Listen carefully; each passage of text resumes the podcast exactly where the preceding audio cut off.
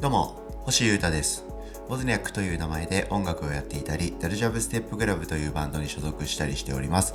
ポッドキャストチャンネルミニマリズムとその周辺お聞きいただきありがとうございます。僕はミニマリズムという概念とですね、その周りにあるいろいろな物事についてすごく興味がありまして、えー、何年も勉強しながら生きております。そんな中で学んできたこととか、えー、僕の経験とか失敗とかね、そういったものをここでコラムみたいにゆっと毎日話しておりまして、えー、皆さんの何かしらのどこかしらに役立てたり、ああ、そういうことね、ああ、興味があったんだ、やってみようとかそういうきっかけになったりね、えー、できればいいかななんてことを思ったりしております。それと僕の考えとか、あとは音楽活動のこととかもお知らせできたらよもっといいかなと思ってやってますんで、今日もどうぞよろしくお願いします。まずはですね、音楽活動のお知らせです。これは毎度のことになってますけど、えー、ソロのオズニャック、新作、デジタル EP の Where っていうのはですね、あと4日？3日でリリースとなります。2021年3月12日に発売されますデジタルでダウンロード販売とサブスクリプションへの配信という感じになっておりまして5曲入りでバッキバキの電子音楽とダンスミュージックに振り切ったような僕の中では相当な自信作でございますのでぜひ楽しみにしていただけると嬉しいです。その予習も込めて先行でリリースされているダイヤモンドっていうシングルがありますんでそれは一旦えー、80回聞いておいていただきつつ、えー、全体のリリースをお待ちください。と、明日ですね、3月10日、10日だよね。うん、10日に、えー、YouTube で、えー、毎週やっておりますトーク番組ですね、ボブスレーラジオっていうのを生配信しますので、そっちもよろしければチェックしてください。よろしくお願いします。ということで今日はですね、えー、かなり気楽な話、かつ精神的な話をしてみようかなと思っております。知らないことに興味持てる心の軽さみたいなものをですね、僕近年、まあ最近になればなるほどそういうことにこう、いけてるような気がしてて、それっていいなと思ったという話です。うん。っていうすごい精神的な話をするんですけど、何があったかっていうのはすごい具体的なところで、えー、エヴァンゲリオン。そして、進撃の巨人とかそこら辺をチェックしたみたいな話でございます。2021年の3月8日ですね。まあ、とにかく昨日ですね。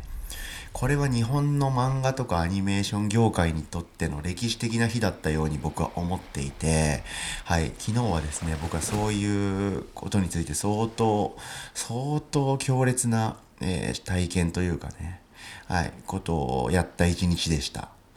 新エヴァンゲリオン劇場版ね、の公開初日ということで、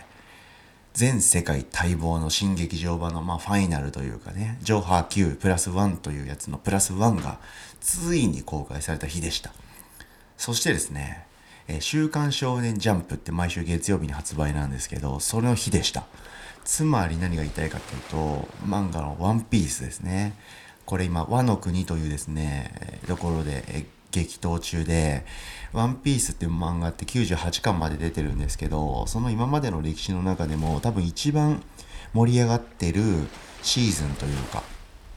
一番ピーク中のピーク。そしてそれもかなり佳境ということで、相当ピークでした。それのエピソードが1話公開されたという日でした。そして、えー、日をまたいで24時になった瞬間なので、まあ、3月9日ですね。これはですね、別冊少年マガジンっていうのが発売されました。つまり、進撃の巨人が掲載されているという、あの漫画ですね。月1回なんですよ。進撃の巨人の掲載、更新って。で、これが何がすごいかっていうとですね、進撃の巨人って確か11年ぐらいの歴史がある漫画なんですけど、もう終わっちゃうんですよ。もう終わることがもう宣言されていて、ラスト2話という字のエピソードが公開されたと。つまり、えー、僕がさっき読んだやつと、プラス来月が出る1話で、この社会現象にまでなったこの漫画が終わっちゃうんですよ。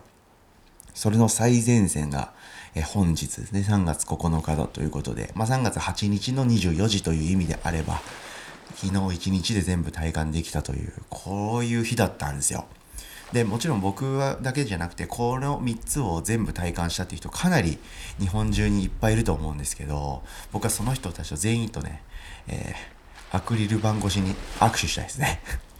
今こういう時期なんで。最高でしたね本当に。でこれらについて僕は全部チェックしたんですけど今日話したいのはですねこの内容がどうだったっていうことではなくてこれら全部を昔から僕は全部チェックし続けていたファンではないってことを強調して話したいなと思っております。特に「進撃の巨人」はですね2020年かな？つまり去年。去年ですね僕ちゃんと知ったんですよ。で「エヴァンゲリオン」はいつだっけな？67年前ぐらいに、まあ、その時点でもかなり後追いだったんですけどチェックしようと思って。アニメ版全部見てなんじゃこりゃっつってその続きというかねもう一回やり直しとなっている、えー、旧劇場版もチェックしましてなんじゃこりゃってなっていたと。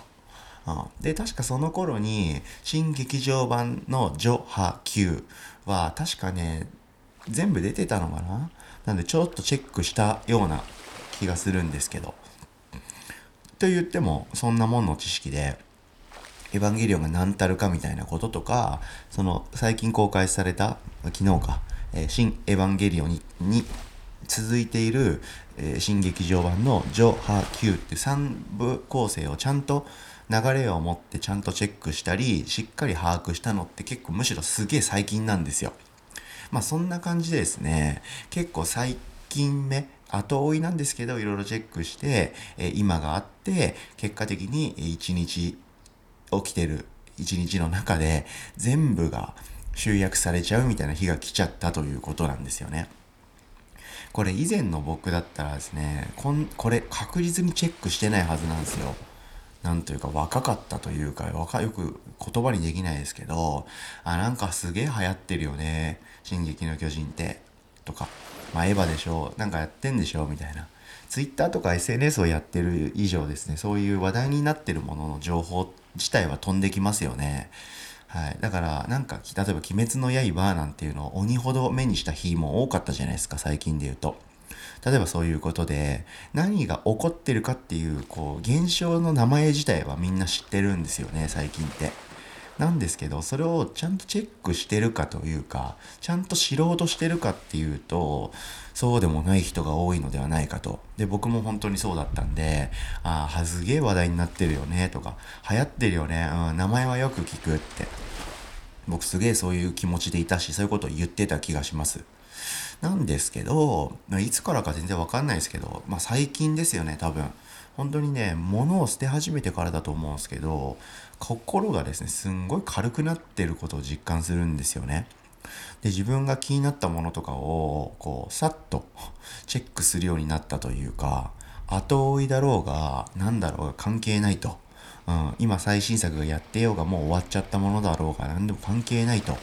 面白そうだからチェックするっていう風に好奇心が速攻行動に移せるようになったと言いますかすごいこれっていい心の変化なんじゃないかなと感じております。でこれはこじつけでも何でもなくて物捨て始めてから何というか物物質的なものっていうか何かこうもうあるものに対しての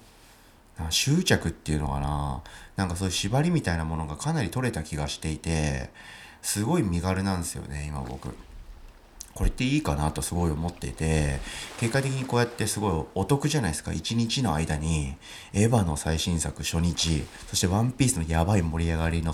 発売日そしてちょっと遅くまで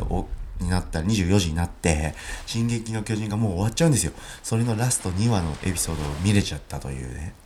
こういうすごい刺激的な体験をすごいたくさんできていいかなってすごい思ってます。で皆さんどうですかね？僕も本当にちょっと前までそうだったしまだまだ硬い部分あると思うんですけどイメージとか偏見とか思い込みってそういう自分の中でなんとなく作られちゃっててそれによって行動しない自分みたいな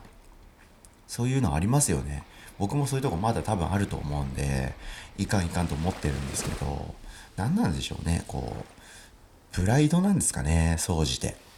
不思議な気持ちというか行人間の行動を抑制する精神作用とでも言うんでしょうかね何ともうまく表現できないんですけどなんかどっかで見た記事かなんか誰かのラジオかななんかで覚えてないですけど知らないっていうのと嫌いってすごい近い感情特に日本人ってすごいそこが近いみたいなんですよね。なので知らないとちょっとチェックしたがらないというかなんか敵と思いたがっちゃうというかそういうバイアスってあるかなと思うんですけどそれってすげえもったいないなと日々思ってるし昨日なんて僕はそれのすごいいい変化のすごいいい一日だったと思うんですよね。ということで何が言いたいかっていうとですねどんどんチェックという身軽に気楽に行こうよということで新しいものってすごいいいと思うしやっぱ流行ってるというか話題になってるものってそれそれ相応の価値があるっていうかその作品とかエンタメに関して言うとその作品の強度って完全にあると思うのでそういう素晴らしいものにもっともっと触れてこれからも生きていきたいなと思ったそういう日でしたのでちょっとこれはこういうことに興味のある人間としては話さざるを得ないぜということでその一日の話をしてみました。まだ全部チェックできますし間に合いますので皆さんまだ遅いなんてもうないですからね。ワンピースは98巻漫画で出てますけど遅いなんてないですからね。進撃の巨人は33巻まで出てますけど遅いなんてないですからね。エヴァンゲリオンなんていっぱい出てますけど、新劇場版の上波9と、今劇場で始まった新エヴァンゲリオンを見れば基本的に OK ですから、Amazon プライムビデオで全部見れますからね、チェックしていきましょう。ということで今日はこういう話をしてみました。新しいものとか、知らないことに興味を持てる心の軽さ最高ということで、話してみました。聞いてくれてありがとうございました。それでは以上、えー、ミニマリズムとその周辺、欲しい歌がお届けしました。それでは今日も皆様元気にいってらっしゃい。バイバーイ。